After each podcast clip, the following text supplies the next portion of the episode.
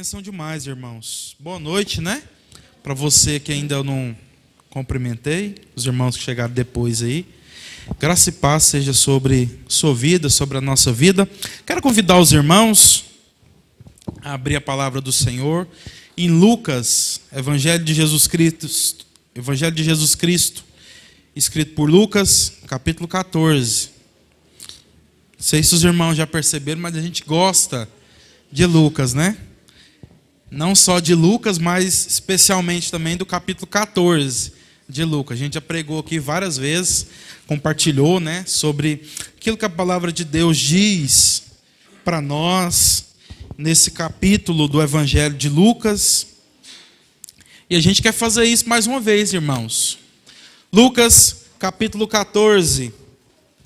A partir do verso 15.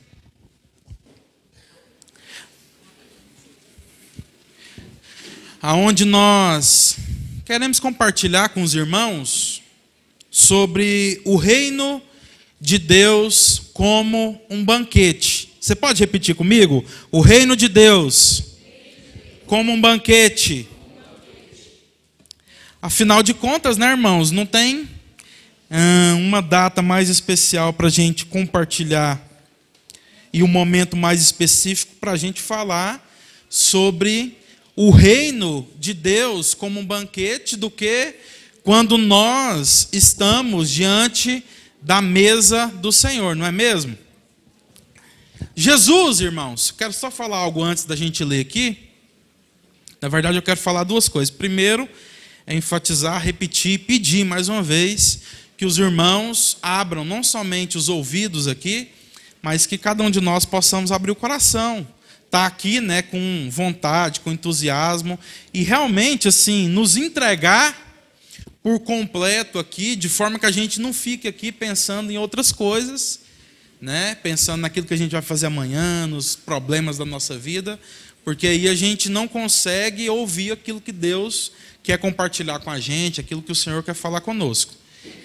E a segunda coisa que eu queria falar antes de compartilhar onde, onde, antes da gente ler o texto especificamente, é que em muitos momentos Jesus compara o reino de Deus com algo, né?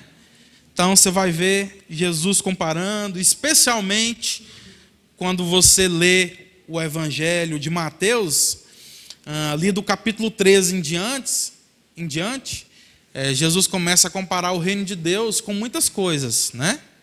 E ilustrar aquilo que se assemelha a uma realidade do reino de Deus. Né? E aqui em Lucas capítulo 14, a partir do verso 15, é isso que Jesus vai fazer mais uma vez. Eu queria que a gente lesse, né, para que a gente pudesse refletir e entender um pouquinho assim aquilo que a palavra de Deus quer falar no nosso coração. Lucas 14, a partir do verso 15, diz assim: ó, Ao ouvir isto, um dos que estavam à mesa com Jesus disse-lhe: Feliz será aquele que comer o banquete do reino de Deus. Verso 16: Jesus respondeu: Certo homem estava preparando um grande banquete e convidou muitas pessoas. Na hora de começar, enviou o seu servo para dizer aos que haviam sido convidados: Venham, pois tudo está pronto. Mas eles começaram um por um a apresentar desculpas. O primeiro disse: Acabei de comprar uma propriedade, é preciso ir vê-la. Por favor, desculpe-me. Outro disse: Acabei de comprar cinco juntas de bois, estou indo experimentá-las. Por favor, desculpe-me. Ainda outro disse: Acabo de me casar, por isso não posso ir. O servo voltou e relatou isso ao seu senhor. Então o dono da casa irou-se e ordenou ao seu servo: Vá rapidamente para as ruas e os becos da cidade e traga os pobres, os aleijados, os cegos e os mancos, disse o servo. O que o Senhor ordenou foi feito e ainda há lugar. Então o Senhor disse ao servo: Vá pelos caminhos e valados e obriguem-os a entrar, para que a minha casa fique cheia. Eu digo a vocês: nenhum daqueles que foram convidados provará do meu banquete. É importante, irmãos, a gente destacar algumas coisas aqui. Capítulo 14 de Lucas se passa, especialmente essa primeira parte do capítulo, em acontecimentos que acontece na casa de um religioso, na casa de um fariseu que havia convidado Jesus para jantar, para estar com ele, para participar de uma refeição em sua casa. A Bíblia, palavra de Deus em Lucas, aí no capítulo 14, você pode conferir, no verso 1 diz que era sábado e Jesus entrou para comer na casa de um fariseu importante. Então ele não somente era um religioso, um fariseu, mas era alguém importante. E Jesus começa a partir de observações que ele faz ali naquele ambiente, ali naquele lugar, na casa daquele homem religioso, importante, fariseu, falar algumas coisas. Primeira coisa que Jesus observa, que faz ele confrontar e dizer algo para aquelas pessoas que estavam ali, é o fato de a partir do momento que ele se encontra naquela casa, ele, ele observar um homem que estava doente com o corpo inchado. E aí Jesus pergunta aos fariseus, né, que estavam ali presentes, querendo conhecer do seu ensino, é, que o texto aqui chama de peritos da lei, se era permitido ou não curar no sábado. E a palavra de Deus diz aí que eles ficaram em silêncio. Assim, Jesus, tomando o homem pela mão, o curou e o mandou embora. Então perguntou: Se um de vocês tiver um filho ou um boi e este cair num poço no dia de sábado, verso 5, não irá tirá-lo imediatamente? E eles nada puderam responder. Então, essa foi a primeira situação que aconteceu ali na casa desse fariseu, onde Jesus confronta-os com a palavra e faz aquilo que ele achava que deveria fazer: curar o homem, independente se era dia de sábado ou não. Logo depois, Jesus nota outra situação, a qual ele também não fica calado e ele expõe de forma a ensinar. Porque os irmãos sabem que em todo momento, em todo tempo, Jesus usava situações que ele estava vendo, aquilo que ele estava enxergando para poder ensinar. Amém, irmãos? E essa segunda situação é que ele notou que os convidados que haviam sido convidados, como ele, para estar ali naquele lugar, eles chegavam, irmãos, e, e procuravam os lugares de honra, os melhores lugares, a mesa. E aí então Jesus, observando isso, ele contou uma parábola. E ele diz o seguinte: quando alguém o convidar para um banquete de casamento, não ocupe o lugar de honra, pois, pois pode ser que tenha sido convidado alguém de maior honra do que você. Se for assim, aquele que convidou os dois virá e dirá: dê o lugar a esse. Então humilhado, você precisará ocupar o lugar menos importante. E aí Jesus ensina: mas quando você for convidado, ocupe o lugar menos importante. De forma que quando vier aquele que o convidou, diga: amigo, passe para um lugar mais importante. Então você será honrado na presença de todos os convidados. Verso 11: Pois tudo o que, o que, todo o que se exalta será humilhado e o que se humilha será exaltado. Então aqui a gente já vê mais especificamente Jesus ensinando aqueles homens que diante do contexto possivelmente não eram gente nada humilde o princípio da humildade. Amém, irmão? Vocês conseguem enxergar isso aqui no texto também? É o que ele diz aqui na última frase, né? Pois todo o que se exalta será humilhado, e o que se humilha, o que é humilde, aquele que não se enxerga melhor que os outros, será exaltado. E aí, depois que Jesus observa e ensina isso aqui, irmãos, nesse mesmo ambiente, Jesus observa e usa tudo isso para falar algo ainda mais específico. Veja o verso 12, diz assim: Então Jesus disse aos que, ao que o tinha convidado: Quando você der um banquete ou jantar, não convide seus amigos, irmãos ou parentes, nem seus vizinhos ricos.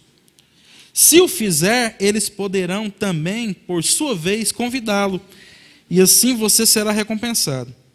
Mas quando der um banquete, convide os pobres, os aleijados, os mancos e os cegos. Feliz será você, porque eles não têm como retribuir a sua recompensa, virá na ressurreição dos justos. Então Jesus ensina aqui o princípio de que ele é Senhor sobre dias, sobre todas as coisas, de forma que o curar alguém, mesmo que num dia de sábado, era lícito, porque é mais importante a vida de uma pessoa do que cumprir simplesmente uma regra da lei. Jesus ensina aqui o princípio da humildade, da gente não se considerar melhor do que os outros, e ele aproveita essa situação para ensinar que, por último, o homem que o havia convidado, que a Bíblia, lá no verso 1, como nós lemos, chama de um fariseu, que era alguém muito importante, né, dentro da tradição farisaica, dentro da tradição religiosa. Jesus ensina ele e fala para ele: olha, quando você fizer um banquete, uma festa, como você fez aqui, não chama seus amigos, seus parentes, seus vizinhos, gente que pode te retribuir, não. Chama, chama gente que não tem nada para te oferecer. Gente que você possivelmente não pensaria em chamar. Chama esses. Porque aí não vai ser mais uma relação de troca, onde você pode ah, simplesmente fazer algo por aquela pessoa para que depois ela faça algo por você. Vai, quando você convida e coloca no seu ambiente, perto de você, pessoas que não podem te retribuir, você só pode estar tá esperando o galardão que não procede e uma recompensa que não procede daquelas pessoas, porque elas não têm nada para te oferecer. Então veja, irmãos, que Jesus está ensinando lições aqui. Lições de princípios que ah, sobrepõem outros, aquilo que é mais importante lições sobre humildade, lições sobre talvez é, a gente estabelecer relações, vínculos que não sejam simplesmente a base de troca, mas da gente fazer o bem, da gente abençoar pessoas que não, não pode necessariamente fazer algo pela gente também, de forma que não seja só uma relação de troca. E aí, no texto que nós lemos aqui, é o texto que sucede tudo isso aqui. Eu quis só né, colocar algo aqui para a gente não ficar perdido, porque é muito importante a gente entender o que está se passando em volta daquilo que a gente vai compartilhar. Depois de ouvir tudo isso que Jesus disse, um dos que estavam à mesa com Jesus disse: Feliz será aquele que comer no banquete do reino de Deus. Então, tem um camarada ali, alguém que está ouvindo Jesus falar sobre tudo isso, aprendendo, ouvindo esses ensinos e essas lições de Jesus, que, que coloca o reino de Deus no meio da conversa. Possivelmente porque era isso, e era esse o ponto que eles queriam chegar. Porque não pense os irmãos que esse tipo de gente, gente religiosa, gente importante, chamava Jesus para comer com eles porque gostava dele. Não. Eles chamavam Jesus e convidavam Jesus para poder pegá-lo dentro daquilo que era o ensino dele.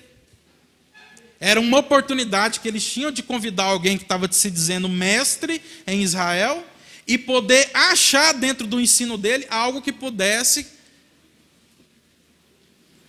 é, contradizê-lo ou que pudesse, de alguma forma, em determinado momento, condená-lo.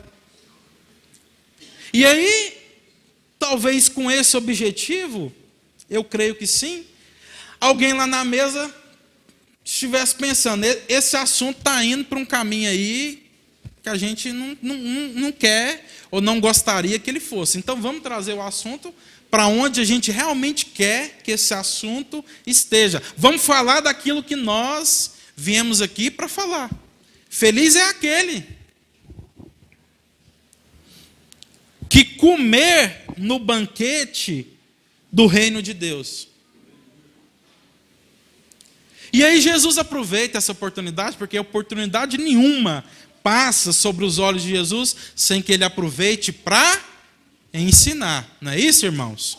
Todas as oportunidades Jesus aproveita para nos ensinar, assim como ele aproveitou quando estava aqui como homem para ensinar a sua audiência, todos aqueles que estiveram diante dele ali.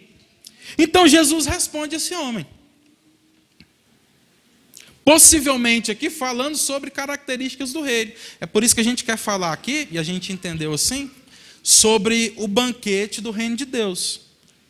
Porque a indagação de quem, de alguém que estava sobre a mesa, era que feliz será aquele que comer no banquete do reino de Deus. E Jesus, ouvindo isso, ele conta uma história. E a história é exatamente essa história que nós acabamos de ler. Jesus respondeu: Certo homem estava preparando um grande banquete e convidou muitas pessoas. Na hora de começar, enviou um servo para dizer aos que haviam sido convidados: Venham, pois tudo já está pronto. Mas eles começaram um por um a dar ou apresentar desculpas. O primeiro disse: Acabei de comprar uma propriedade e preciso ir vê-la. Por favor, desculpe. O segundo, ou o outro, disse: Acabei de comprar cinco juntas de bois e estou indo experimentá-las. Por favor, desculpe-me. Ainda outro disse: Acabo de me casar, por isso não posso ir. O servo voltou e relatou isso ao seu Senhor.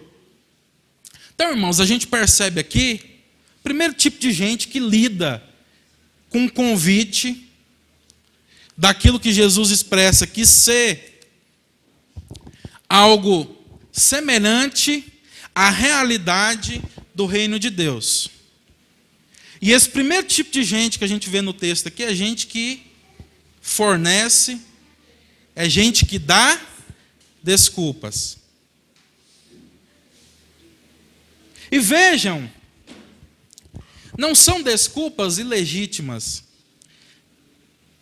Não é gente que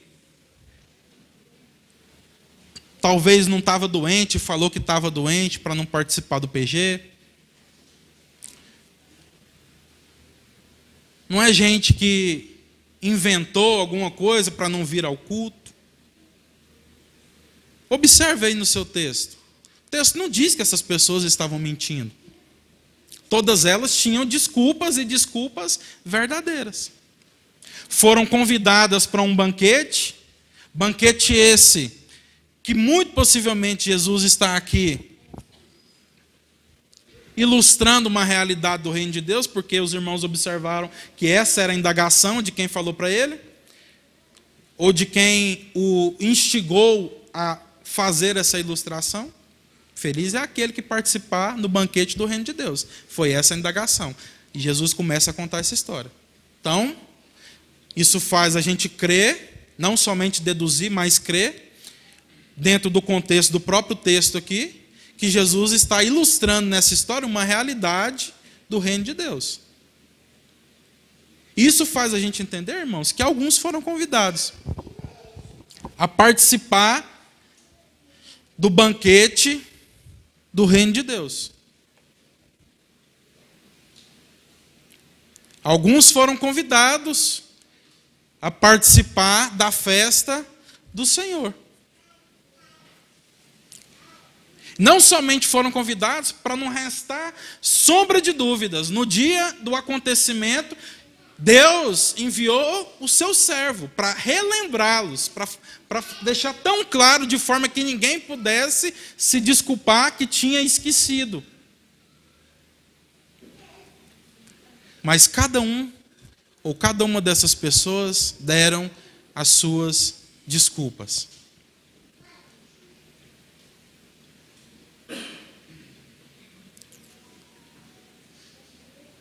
Então, irmãos,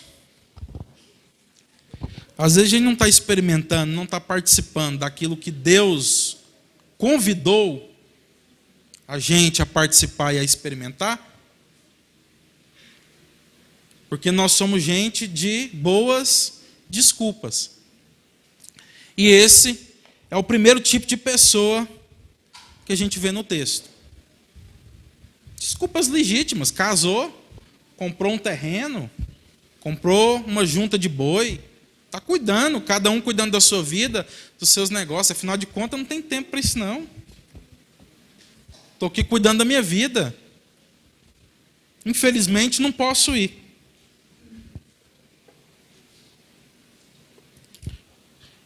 E a palavra de Deus diz que o servo voltou e relatou isso ao seu senhor. E, e a palavra de Deus diz: então o dono da casa irou-se e ordenou a seu servo. O que, que o dono da casa fez, irmãos?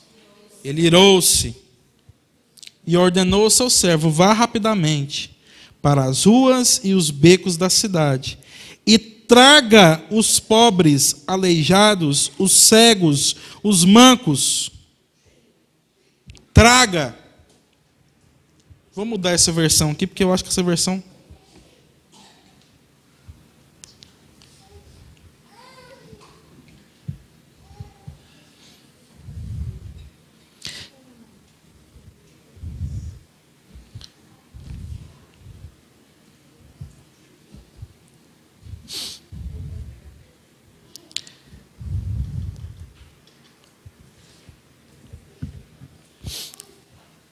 Verso 22, irmãos.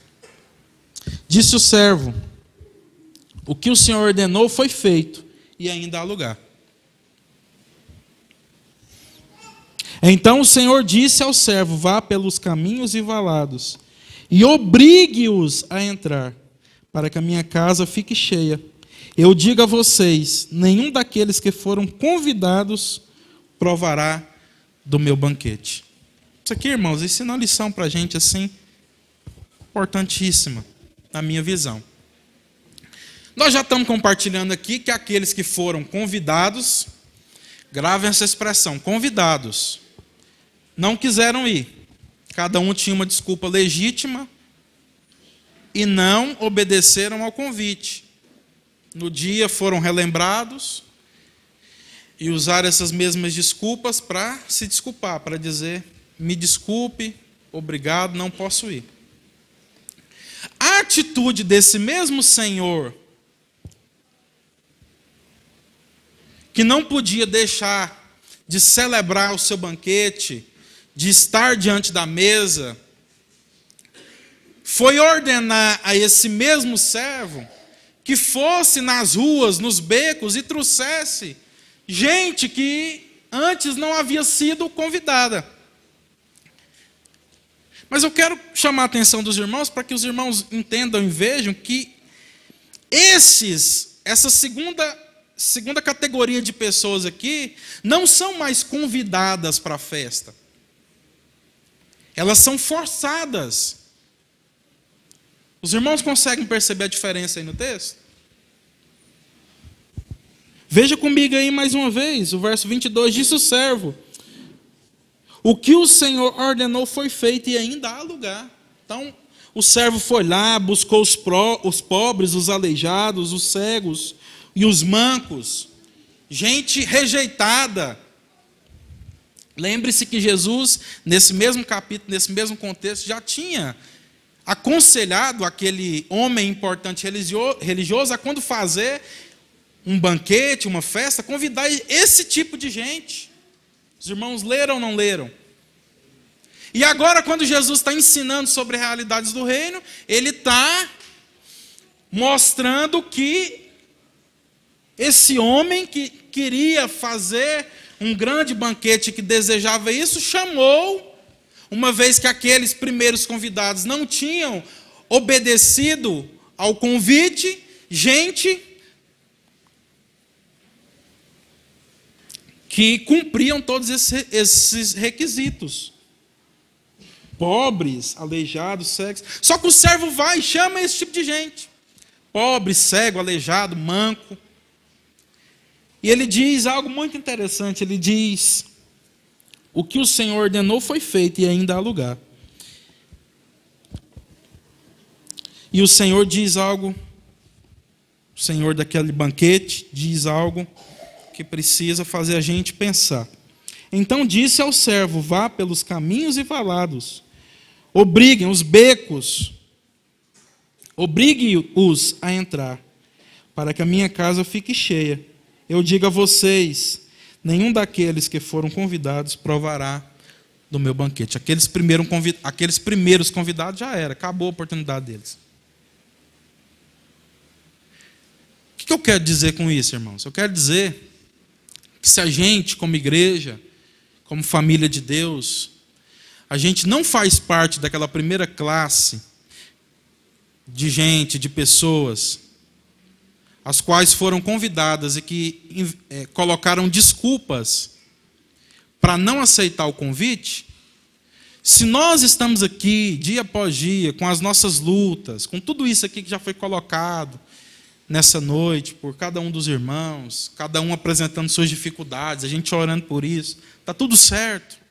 Se nós dizemos sim para Jesus, se a gente diz sim para aquilo que a palavra de Deus nos fala, se nós já falamos, expressamos e deixamos claro: eis-me aqui, Senhor, com todas as minhas dificuldades, com tudo aquilo que são os meus dilemas,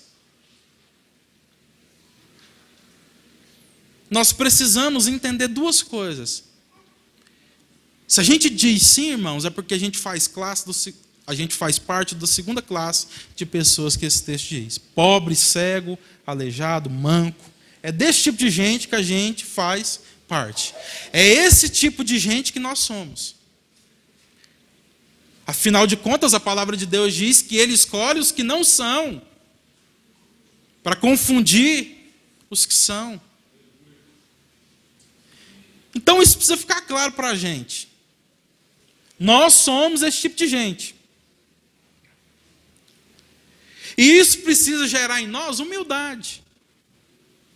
Humildade de saber que se nós, dia após dia, estamos perseverando em dizer sim para o Senhor, em entregar nossa vida a Ele, a não nos desanimar diante dos obstáculos da nossa vida, diante das nossas dificuldades,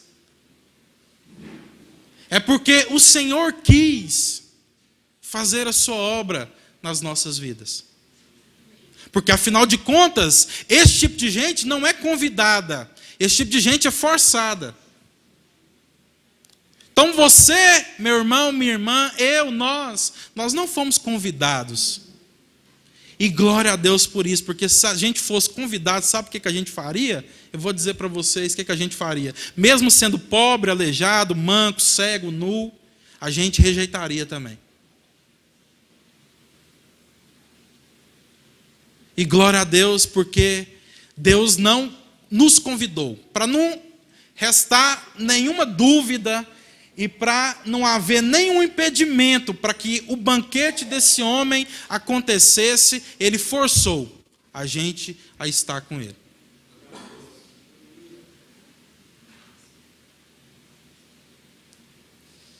Porque naturalmente nem nós gostaríamos de estar.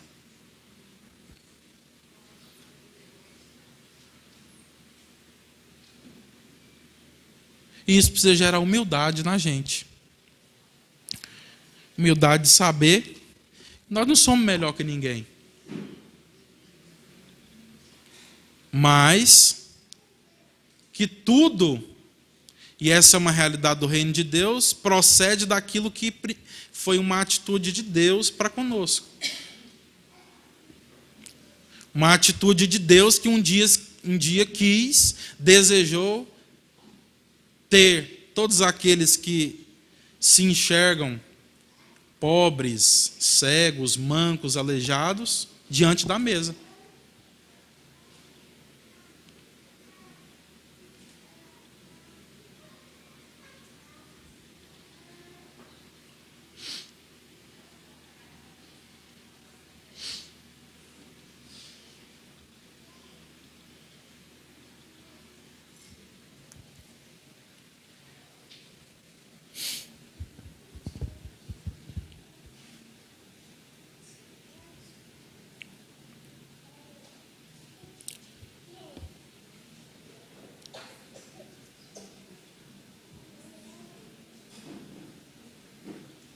Então, irmãos,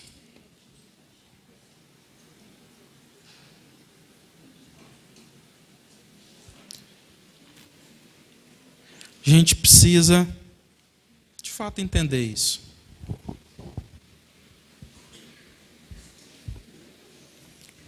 Nós não somos melhores do que aqueles que inventaram desculpas.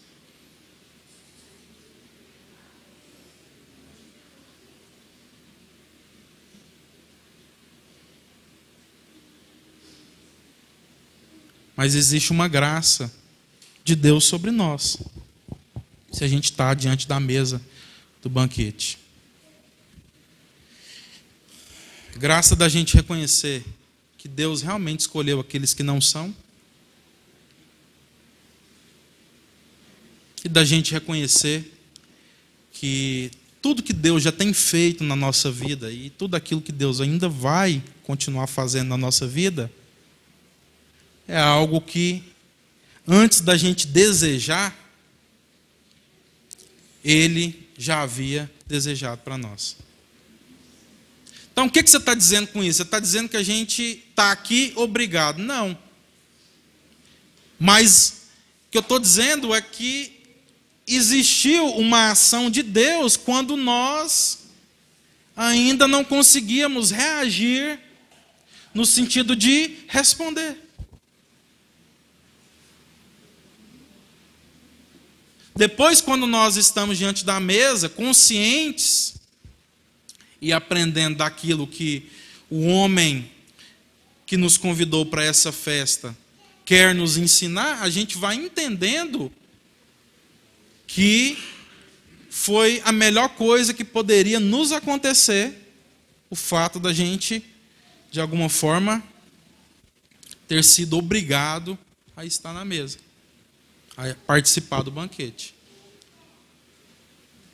Mas não era algo que naturalmente a gente faria.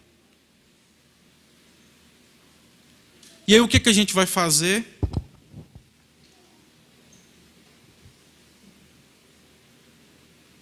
Nós vamos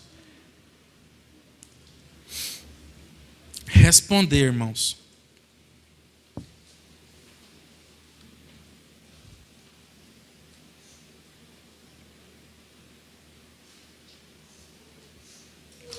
De forma grata e humilde ao Senhor. Eu não sei você, mas eu consigo assim, sem sombra de dúvidas, dizer que a minha experiência cristã da minha vida, aquilo que aconteceu comigo, eu naturalmente não seria alguém que seguiria Jesus.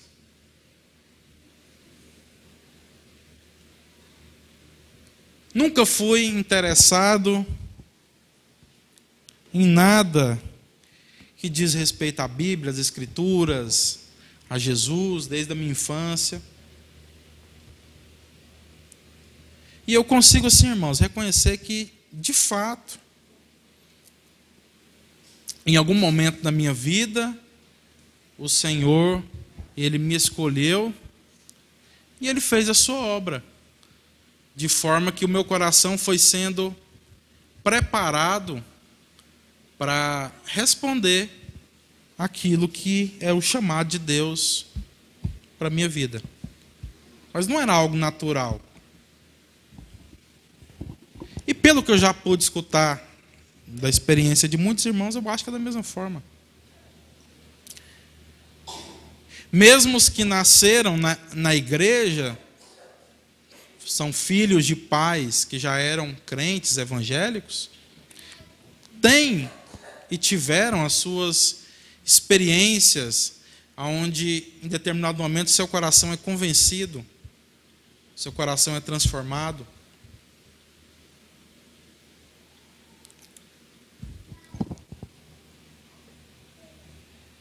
Então, por isso a gente precisa ser o quê, irmãos? Humildes.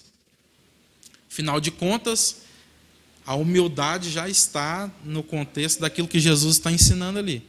Não se achar melhor do que ninguém.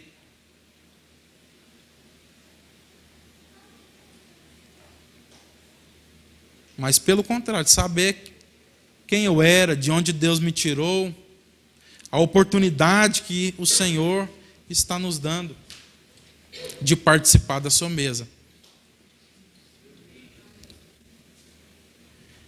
Para que se cumpra em nós aquilo que alguém um dia disse, né? É, que o reino de Deus é um mendigo ou um mendigo,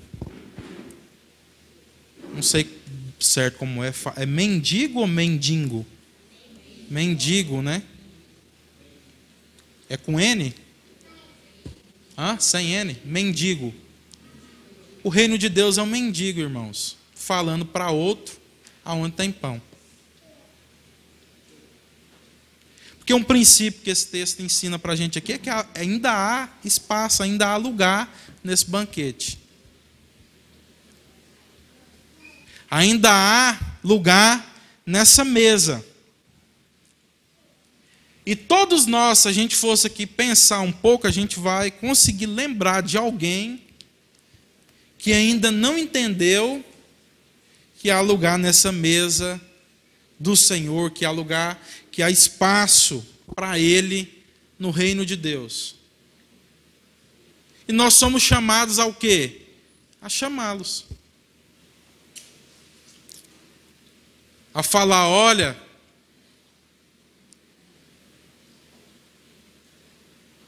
venha participar também daquilo que eu estou participando. No texto aqui foi o servo que fez isso. Mas nós sabemos ainda que as conversões, elas não acabaram em outro contexto, em outro momento, Jesus chama cada um de nós para irmos, né? E indo fazer discípulos de todas as nações. Você sabe o que é interessante, irmãos, para a gente encerrar aqui? É que quando a gente vem, quando a gente chega a essa realidade, quando a gente senta nessa mesa, a gente não entende que a gente foi forçado. Não, ninguém me forçou a ir para a igreja, ninguém me forçou a crer em Jesus. Mas quando você olha para trás, ao mesmo tempo você consegue entender que era é, tudo que você fez é, em Deus e a partir daquilo que você criou no Evangelho era algo que naturalmente você não faria.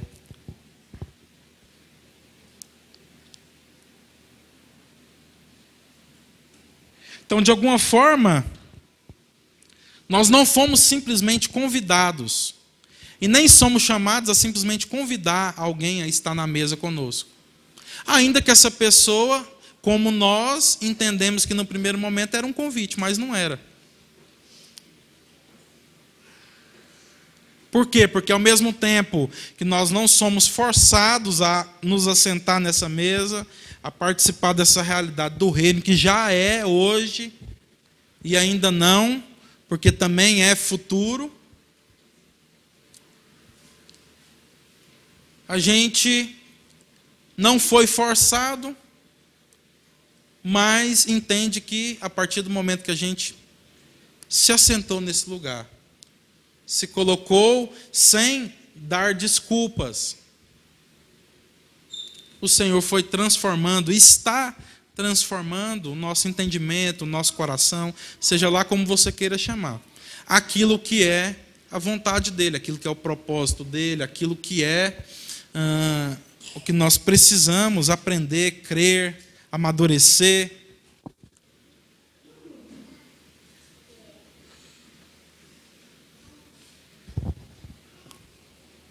Então é isso, irmãos, que eu queria compartilhar com vocês.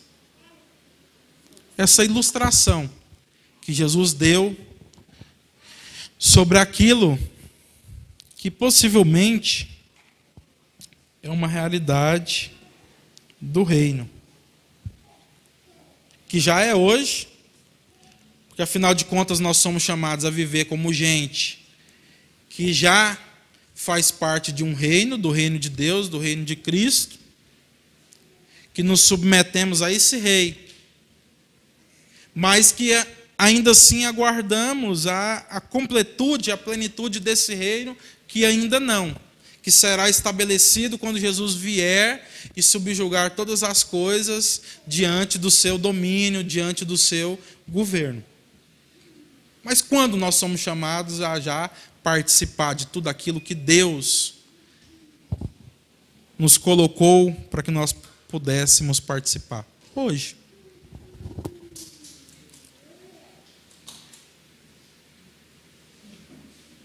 Então não importa o que cada um de nós aqui fomos no passado.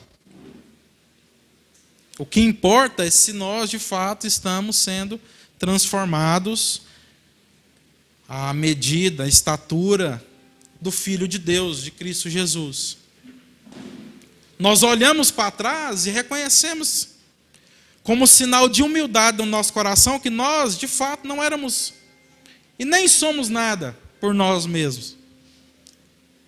Nós podemos testificar que, de fato, todos nós que estamos diante dessa grande mesa do Senhor, éramos mancos, aleijados, gente desprezada e desprezível, gente que, na sua grande, imensa maioria, não fazia parte do rol dos privilegiados. Não conseguiria se assentar em mesas como aquela desse fariseu que convidou Jesus para encontrar brechas no seu ensino. E a gente, como sinal de humildade, agradece ao Senhor. Sabedores de quem nós éramos e quem somos. Mas assim como nós não fazemos parte daqueles que usaram muitas desculpas para não aceitar o convite, nós continuamos não colocando desculpa nas nossas vidas para aquilo que Deus quer transformar.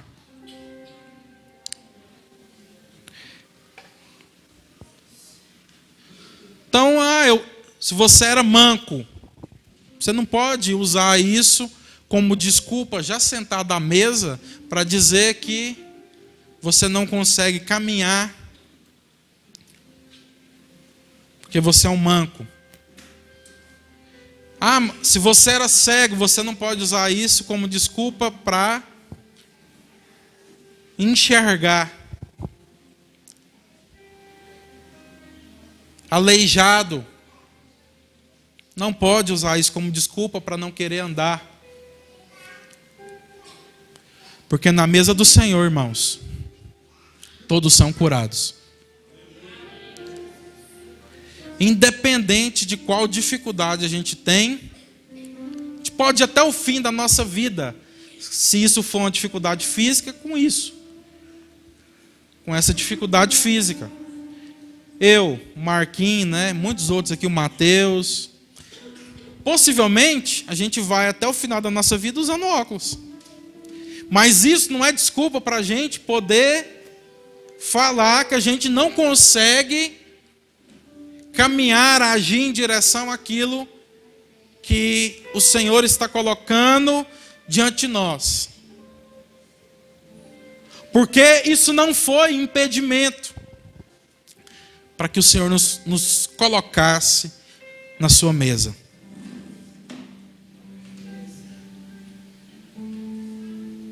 Nós estamos aqui, irmãos, mais uma vez nessa noite diante da mesa do Senhor.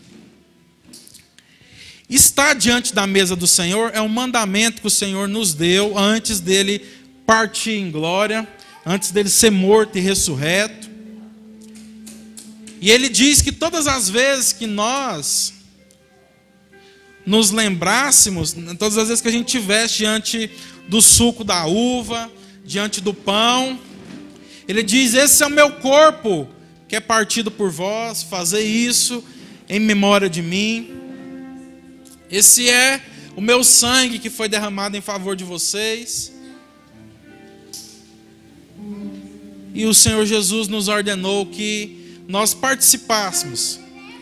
Qual a frequência? Algumas igrejas participam da ceia do Senhor todas as semanas. A maioria delas, assim como nós, participamos uma vez por mês.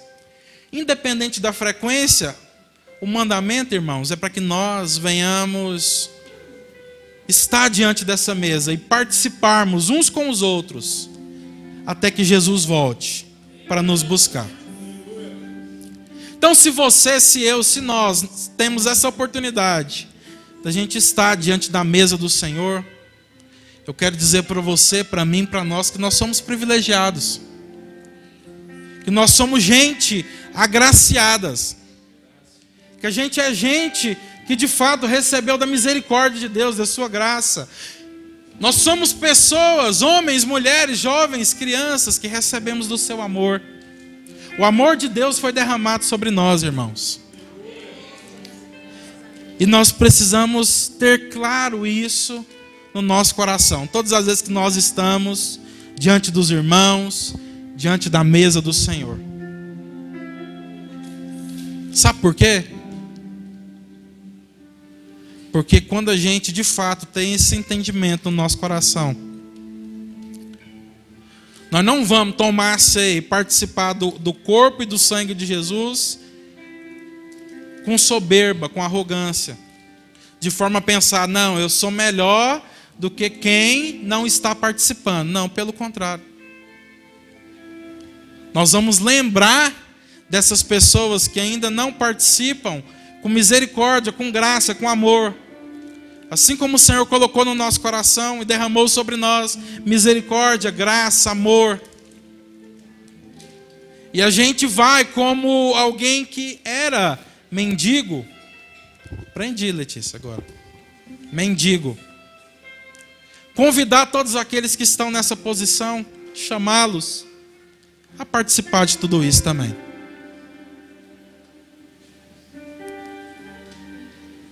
E além de convidar, não agir com arrogância, mas ser humilde e compartilhar com aqueles que ainda não entenderam que há lugar na mesa para eles, nós também seremos gente que não usaremos a graça, a misericórdia, o amor de Deus que foi derramado sobre as nossas vidas como desculpas para a gente não ser transformado para a gente não amadurecer. O povo de Deus, irmãos, não pode ser o povo, não, nós não podemos ser o tipo de gente que diz assim: eu nasci assim, eu cresci assim, vou morrer assim. Não.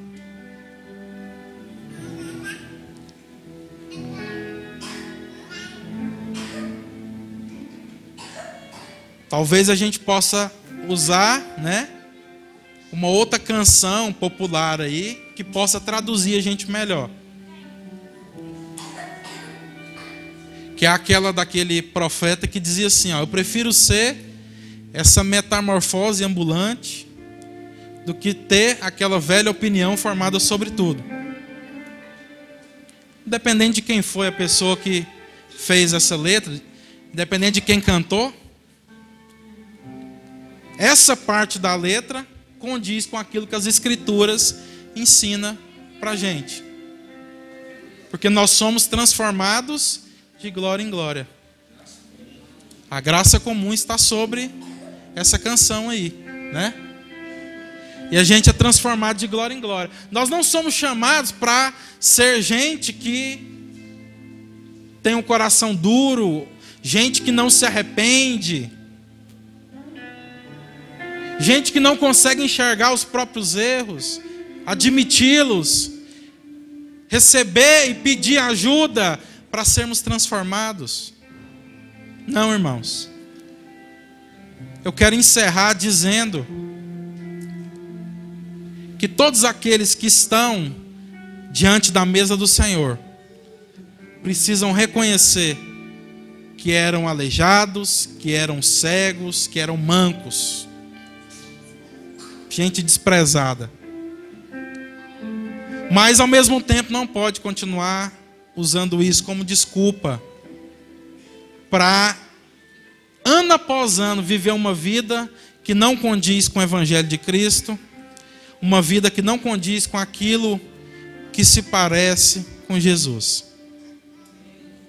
Então nós somos esses mancos, esses cegos, esses aleijados. Mas não estamos sendo transformados no mesmo tipo de pessoa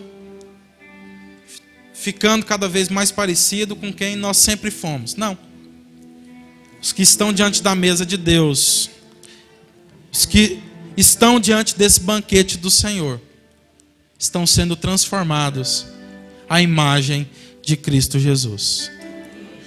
Independente da sua dificuldade, meu irmão, minha irmã, se você crê que o Senhor está te transformando à imagem de Cristo, e se você quer cada vez mais ser transformado dessa imagem de Cristo, parecer com Jesus,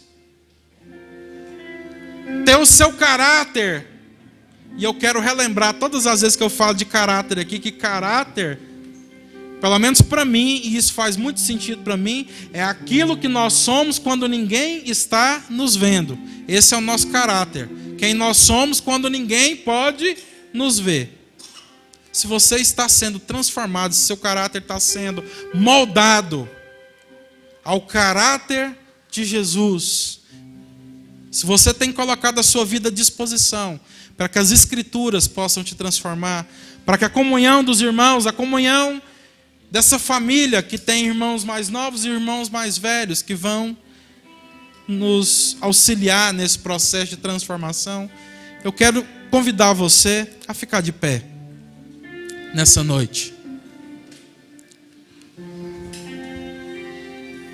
Os irmãos que vão buscar os elementos.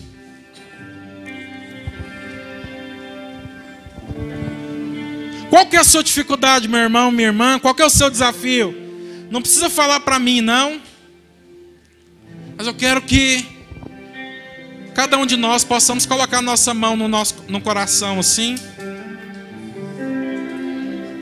Apresente diante de Deus quais têm sido seus desafios, suas dificuldades, as suas lutas, as suas dores.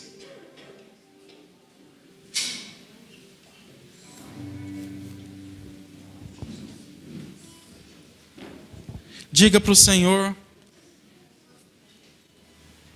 confessando quem você é. E como a gente já disse aqui nessa noite, um coração quebrantado e contrito, o Senhor, por aquilo que está escrito na Sua palavra, não rejeita. Começa a orar, todos aqueles que entendem o que são. Apresente diante da mesa do Senhor.